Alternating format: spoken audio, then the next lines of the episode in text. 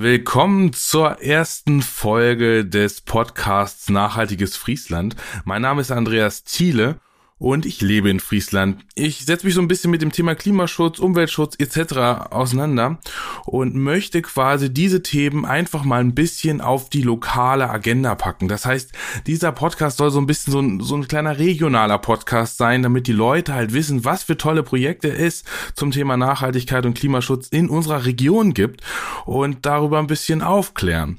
Und das mache ich immer nicht alleine, sondern ich lade mir ganz, ganz tolle Gäste quasi ins Studio rein. In dieser Situation Situation bei Corona ist das natürlich nicht so ganz einfach. Deswegen ist jemand zugeschaltet. Und er heißt nämlich Lennart Tiller. Hallo Lennart. Moin, hallo. Beschreib dich mal kurz. Wer bist du? Was machst du? Ja, ich bin Lennart. Ich bin mit Corona wieder so ein bisschen zurück nach Friesland gezogen, bin halt hier aufgewachsen in Zetel. Ähm, genau, und durch die Pandemie halt wieder hierher zurückgekommen, habe ein Jahr hier verbracht.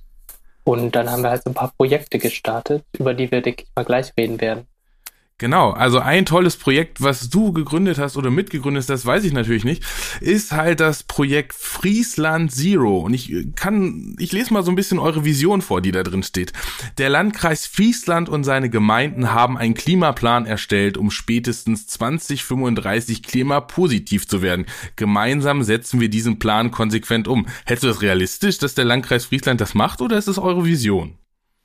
Ähm, es ist auf jeden Fall das, was geschehen muss. Also ich finde mal, die Frage ist, wer muss sich rechtfertigen und äh, mir soll mal jemand erklären, ob es realistisch ist, das nicht zu machen. Genau, da, das sehe ich so, so ein bisschen auch so.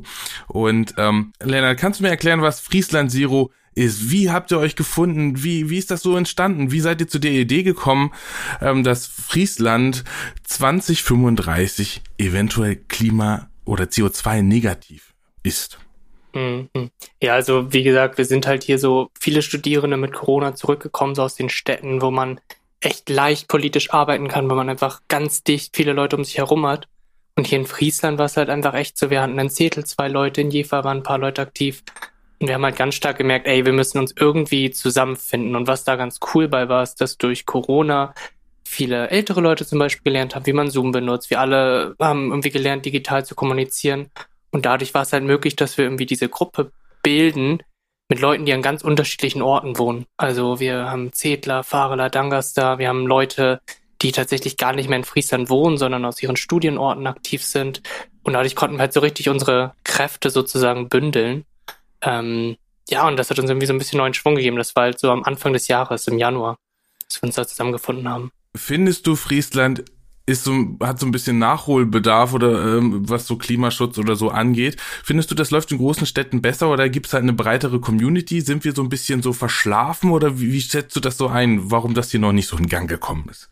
Also, ähm, ich finde, der Vergleich spielt überhaupt keine Rolle. Also man muss ja die Klimaambitionen vergleichen mit dem, was notwendig ist und nicht jetzt mit einer anderen Stadt oder einer anderen Gemeinde, weil die meisten hinterherhängen. Also es bringt in dem Sinne nicht viel. Und ähm, in, was natürlich in den Städten leichter ist, ist, dass du da viele Studierende hast, viele junge Menschen, die Wege sind kürzer. Ähm, aber da gibt's ganz andere Herausforderungen. Also würde ich jetzt gar nicht unbedingt sagen, dass Friesland jetzt schlechter oder besser ist, aber es gibt auf jeden Fall noch eine ganze Menge hier zu tun. Was können wir denn so ein bisschen tun, wenn du sagst, Friesland und seine Gemeinden sollen einen gemeinen Klimaplan erstellen? Ähm, was könnte ihr denn da zum Beispiel mal drinne stehen? Das ist ja immer ja. so ein bisschen abstrakt. Habt, habt ihr da schon irgendwelche Sachen erarbeitet, was da vielleicht rein kann? Ja, also erstmal geht es natürlich darum, ganz klar, der muss dann irgendwann von der Politik erarbeitet werden. Also wir können Ideen sammeln, die haben wir auch, aber natürlich muss durch die Politik passieren. Ganz großes Thema ist Landwirtschaft und es gibt halt ein immenses Potenzial in Friesland durch das Land hier, in dem man Wälder wieder anpflanzt und Moore wieder aufbaut und eine ganz andere Form der Landwirtschaft aufsetzt, kannst halt immens CO2 aus der Luft ziehen. Also das ist ein Riesenpotenzial. Und äh, Friesland hat ja schon einen Klimaplan, der ist von 2010. Da wird das Thema Landwirtschaft zum Beispiel gar nicht erwähnt. Äh, also das ist auf jeden Fall was, was in so einem neuen Klimaplan anders gemacht werden muss. Und dann äh, die ganzen Themen, ne? also mehr nachhaltige Energien, Häuserdämmen, äh, gibt es ganz viele Aufgaben. Was halt fehlt, ist der Fokus. Also wir in Friesland produzieren ja, glaube ich, schon ja, ich glaube, wir haben so ein paar Windräder, die hier so rumstehen und ein bisschen Strom produzieren. Mhm. Ich weiß nicht, zu wie viel Prozent das unseren Energiebedarf deckt. Ich glaube, der meiste Strom wird, glaube ich, exportiert in andere Bundesländer. Ähm, aber du hast halt gesagt, Landwirtschaft. Ähm, Moore fallen mir da ein. Also man kann halt Moore wieder äh, rekultivieren. Das heißt, sie nehmen CO2 aus der Atmosphäre raus und speichern das wieder ab. Das heißt, Moore können positiv dazu bewirken, CO2 einzusparen. Ist das so richtig? Habe ich das richtig erzählt? Genau, und das ist halt doppelt gut, ne? So Moore, wenn es dann heißer wird und wir die Hitzewellen haben und so, sind halt ein Puffer, so ein bisschen wie ein Schwamm. Also die schützen uns sozusagen auch. Wenn wir halt aufhören, die Moore kaputt zu machen, dann hören auch die Moore auf, CO2 in die Luft zu entlassen. Und tatsächlich, es dreht sich um und sie saugen CO2 sozusagen aus der Luft. Ganz einfach gesprochen. Also das ist echt eine Riesenmaßnahme, mit der man total viel bewegen kann.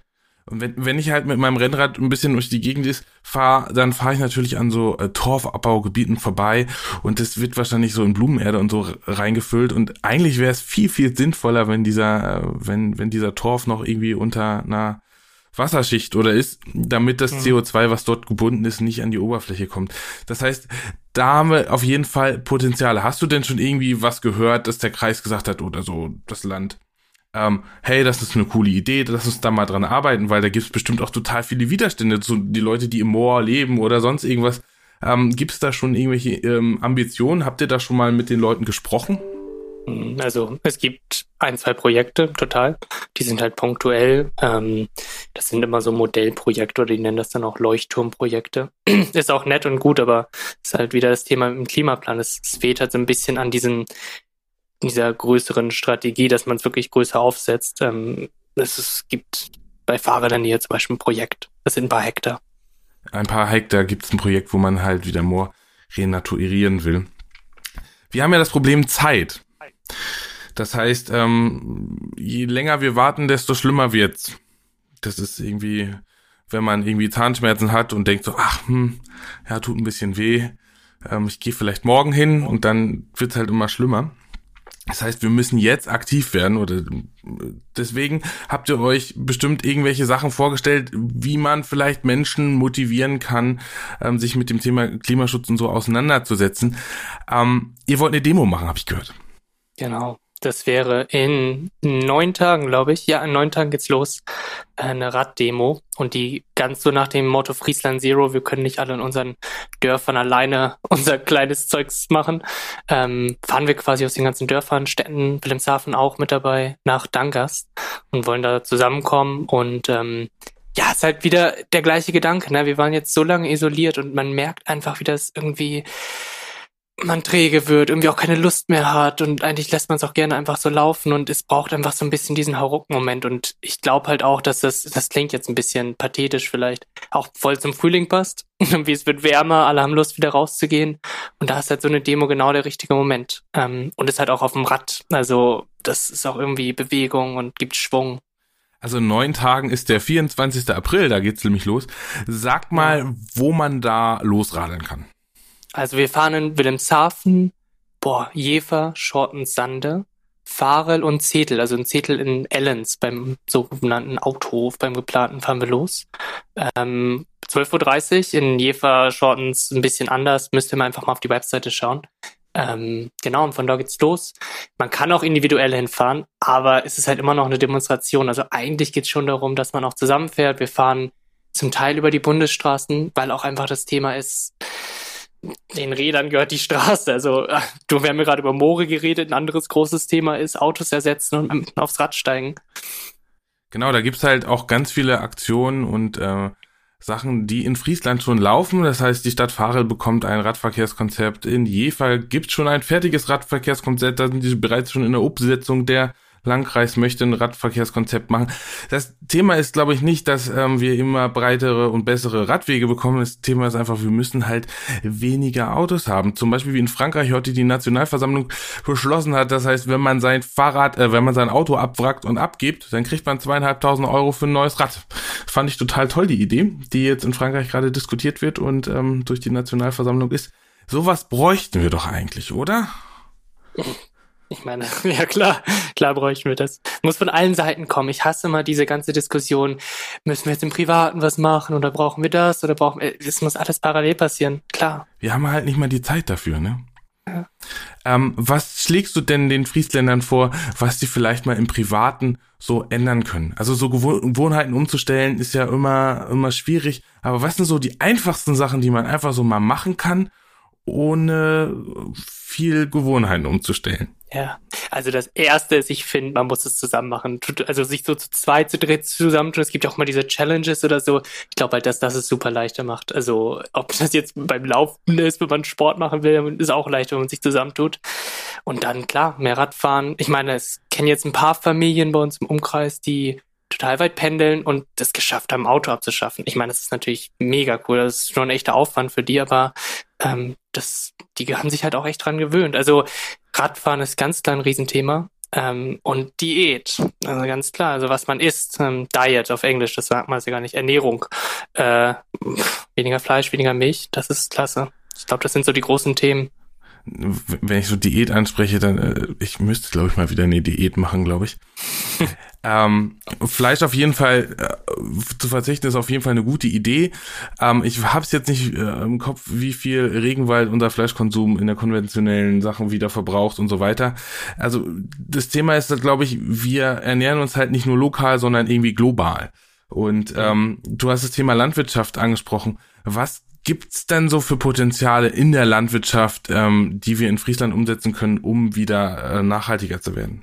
Hm. Also erst Umstellung ist mega schwierig bei diesen ganzen Viehbetrieben und ich verstehe das auch voll. Ne? Also die haben krasse Investitionen gemacht. Aber eine Sache, die ich halt total spannend finde, ähm, und da habe ich auf einem Hof gearbeitet, tatsächlich in Kiel, Agroforst und einfach zurückgehen. Früher hatten wir Streuobstwiesen, wir hatten Hecken, wir haben Bäume intig. Oh ja, ja. Agro Agroforsten? Sorry, ich, ich renn da so drüber, ja. Ich, ich höre das zum ersten Mal. Du musst es vielleicht mal ein bisschen erklären. Ich weiß nicht, was Agroforst ist. Bäume pflanzen in der Landwirtschaft. Und das ist was, was wir früher immer gemacht haben. Das ist gar nichts Neues. Wir hatten zum Beispiel Obstbäume, die auf den Wiesen integriert waren. Wir hatten Hecken, man kann das noch viel, viel schlauer machen. Das heißt, du integrierst einfach Bäume in den landwirtschaftlichen Betrieben und die Bäume werfen was ab. Die sind nicht einfach nur da und quasi beschatten dein ganzes Land, sondern du kannst Nussbäume anbauen, du kannst Bäume anbauen, die den Kühen gut tun. Ähm, die Bäume machen deinen ganzen Betrieb, die schützen den vor Trockenheit und vor den Überflutungen, die wir halt durch die Klimakrise immer mehr haben werden. Und die ziehen auch wieder immens CO2 aus der Luft. Und durch solche Agroforstsysteme, die immer mehr erforscht werden, ähm, das ist eine Win-Win-Win-Win-Situation irgendwie für alle. Aber es ist halt total was Neues und das muss halt erstmal gelernt werden. Ich finde, das ist was, was wir sofort hier in Friesland umsetzen können. Wenn ich mir so, also Friesland ist geprägt von äh, Milchviehbetrieben, kann man so sagen, und vielleicht auch noch so ein paar Mastsachen bestimmt. Vor allem Milchvieh, ja. Ähm, Milchvieh ist ganz viel.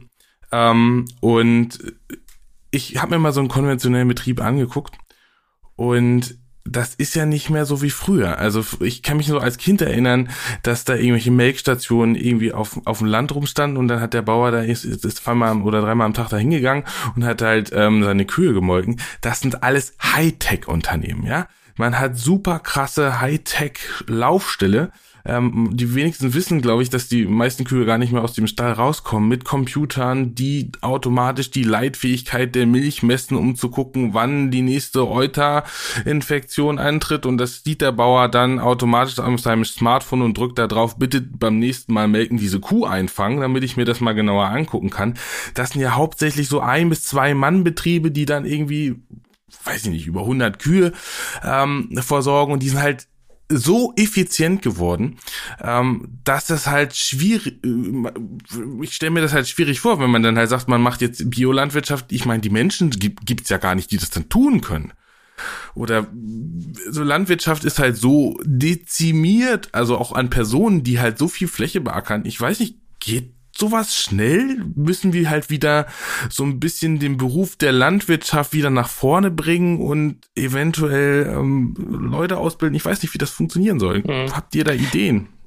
Also ich studiere Landwirtschaft in Kassel und ähm, habe da jetzt gerade angefangen. Ähm, und was man da sieht, ist 20 Prozent, die da abschließen, gehen in die Landwirtschaft, der Rest nicht, weil man einfach das einfach sich nicht lohnt, weil das sind so in so eine Scheißsituation du reingetrieben wirst und wenn du, also klar geht es und es gibt viele Leute, die es machen wollen, aber dafür musst du die Bedingungen richtig stellen. Es gibt ein super spannendes Beispiel Kuba, die wurden, ach, ich weiß nicht mehr genau, wie es war, aber die mussten sozusagen von einem Tag auf den anderen ihre ganze Landwirtschaft umstellen, weil sie auf einmal keine Düngermittel mehr bekommen haben. Und das ging.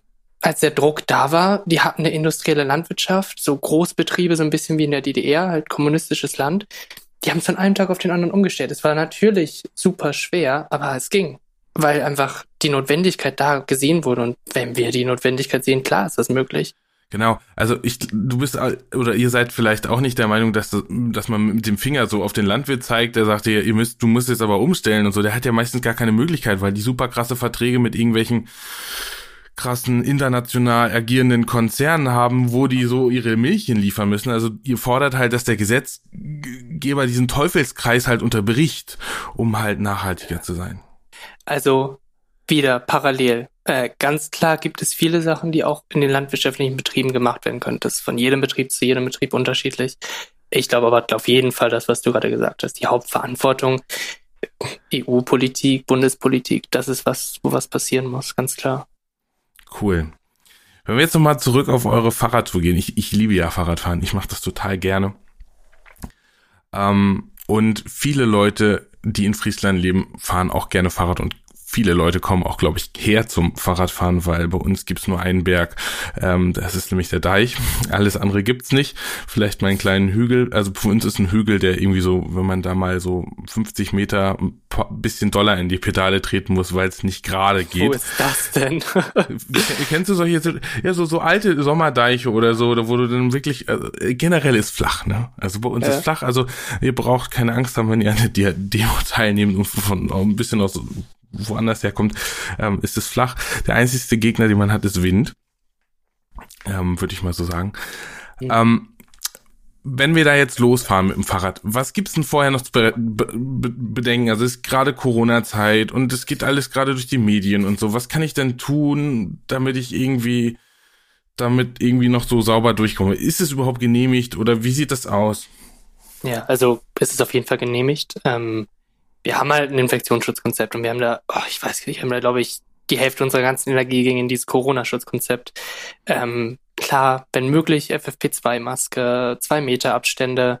Es gibt eine ganze Reihe von Schnelltestzentren, die sind alle auf unserer Webseite aufgelistet. Ähm, vorher testen lassen, direkt davor am Freitag. Ähm, und wenn man sich trotzdem nicht kommen möchte, weil man sich einfach, ich meine, kann man ja auch verstehen, haben wir jetzt auch noch eine Fotoaktion gestartet. Das heißt, äh, auch über die Webseite kann man ein Bild von sich machen, das einsenden und dann nehmen wir euch ein kleines Bild von euch mit und stellen das in Dangas auf. Also es gibt auf jeden Fall total viele Möglichkeiten, sich einzubringen da. Ähm, was ich dazu sagen muss, wir haben uns jetzt beschlossen, tatsächlich, wenn die Inzidenzzahlen über 100 liegen, ähm, am Donnerstag nächste Woche, dass wir es dann digital machen werden. Dann werden wir Livestream, wir werden eine ganz kleine Gruppe sein in Dankers am Strand und äh, die Reden trotzdem abhalten, wenn wir uns davon auch irgendwie nicht klein kriegen lassen wollen. Ähm, aber das ist uns dann sicherer und dann verschieben wir es. Okay, das heißt, wenn die Inzidenz unter 100 ist, findet das auf jeden Fall statt und genau. wir können gemeinsam nach Dangast radeln. Du hast gesagt, es werden Reden gehalten. Wer spricht denn da so? Was, was, was, was erwartet uns da, wenn wir da mitkommen? Mhm. Also äh, ich werde reden, aber das ist jetzt vielleicht nicht der spannende Teil. Wir haben ähm, einmal ein Ehepaar aus, eingeladen aus Langeoog, die ähm, zum Beispiel den deutschen Staat derzeit verklagen beim äh, Europäischen Gerichtshof und auch vom Verfassungsgericht. Deren Sohn ist da dabei wegen ihrer mangelnden Klimaambition.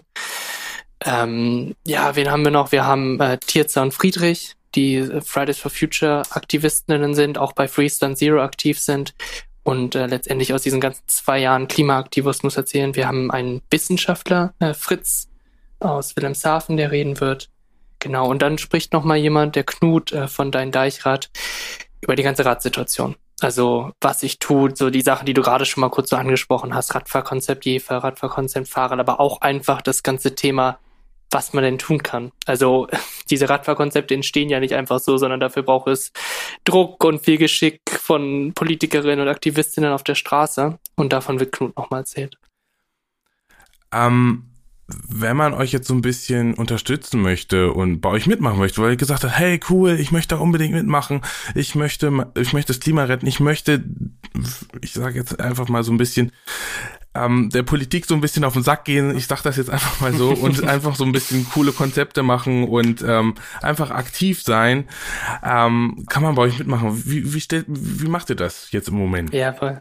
Also wir machen in der Woche und in den zwei Wochen nach der Klimatour wird es halt eine ganze Reihe von Veranstaltungen geben. Also äh, Online-Veranstaltungen natürlich über Zoom, wo man letztendlich verschiedenste Projekte kennenlernen kann. Friesland Zero, aber auch Gruppen in Jever. Wir stehen in Kontakt mit der Klimaliste. Das ist eine junge Partei, die sich gerade gründet und die quasi schaut, wie können sie von innen aus der Politik heraus äh, Klima Schutz vorantreiben. Ähm, ja, wir sind noch mit anderen Gruppen in Kontakt, Klimagruppe Friesische Wede, um einfach mal zu zeigen, was es so für Möglichkeiten gibt. Auch ähm, letztendlich zu zeigen, es gibt total unterschiedliche Formen von Aktivismus. Ne? Es geht ja nicht immer darum, dass man Proteste macht, sondern Kunst kann man machen, man kann in die Politik gehen und so weiter. Und ähm, ja, ist so ein bisschen der Gedanke einfach, dass man, wir öffnen die Bühne und wir können dann mal ins Gespräch treten, wir ähm, erzählen dann mal so ein bisschen, was wir so für nächste Projekte geplant haben nach der Klimatour und dann so ein Brainstorming machen. Hey, was gibt es denn für Möglichkeiten? Wie kann man die erste Schritt, ersten Schritte gehen?